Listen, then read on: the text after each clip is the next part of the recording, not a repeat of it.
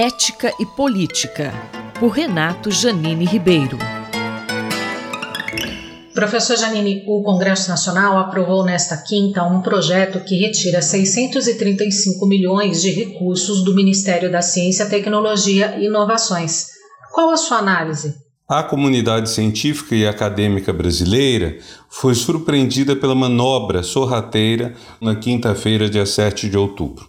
Um projeto de lei estava tramitando que cobria as despesas necessárias para a aquisição de isótopos que por sua vez são indispensáveis para o tratamento de câncer e que o IPEM estava sem recursos para fornecer. Bom, uh, nesse projeto de lei também estava um valor todo que seria destinado ao Fundo Nacional de Desenvolvimento Científico e Tecnológico, valor esse que permitiria cobrir o edital universal que foi aberto no mês passado, rapidamente, com tramitação acelerada, para conseguir gastar ainda este ano uma parte da verba substancial que foi cortada da ciência e tecnologia para esse ano. Em outras palavras, os cientistas que entraram no edital universal tiveram até 31 de setembro, poucas semanas, portanto, para formular seus projetos de maneira muito sucinta, o que dá trabalho, às vezes é mais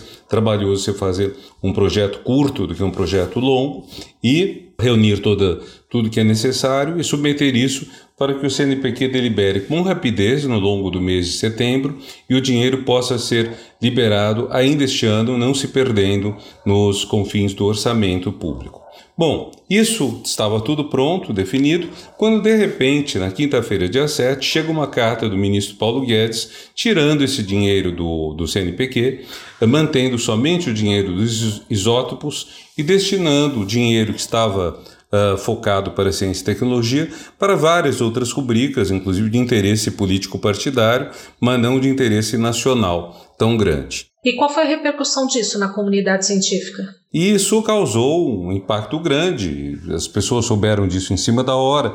Rapidamente a SBPC, a Academia Brasileira de Ciências também, se mobilizaram, escreveram os presidentes da Câmara e do Senado, mas não adiantou. Foi votado nas duas casas com rapidez uh, no mesmo dia, na mesma quinta-feira, tudo no dia 7 de outubro. Já é muito esquisito que um ministro modifique um projeto de lei do governo assim de última hora.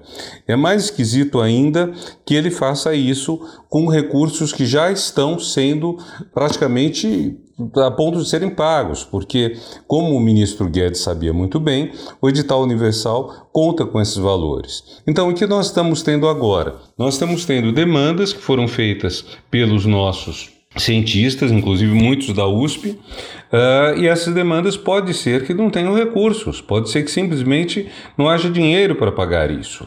Os próprios membros dos comitês assessores do CNPq estão questionando, eles vão se reunir, vão julgar processo sem saber se há dinheiro para pagar, e como vai ser tudo isso dado que faz tempo que não há um edital universal. Para quem não sabe, edital universal é o edital não carimbado, é o edital que não tem um foco específico. Não é o edital, por exemplo, para você fazer vacina, não é o edital, por exemplo, para você melhorar o plantio de soja, não é o edital, por exemplo, para você discutir violência ou uh, discutir saneamento básico. É um edital que está aberto a todas as áreas e isso foi uh, cortado de repente.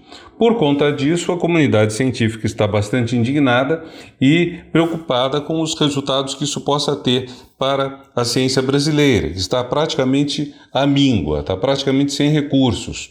Não sabemos como isso pode uh, ser solucionado, mas terá que ser solucionado. O governo terá que, que cumprir seus compromissos, até porque há leis, como uma lei complementar votada no primeiro semestre deste ano e promulgada depois de derrubado o veto presidencial, uh, que determina que o Fundo Nacional de Desenvolvimento Científico e Tecnológico não possa sofrer sofrer cortes. Enfim, estamos numa situação difícil. O professor Renato Janine Ribeiro conversou comigo, Valéria Dias, para a Rádio USP. Ética e Política, por Renato Janine Ribeiro.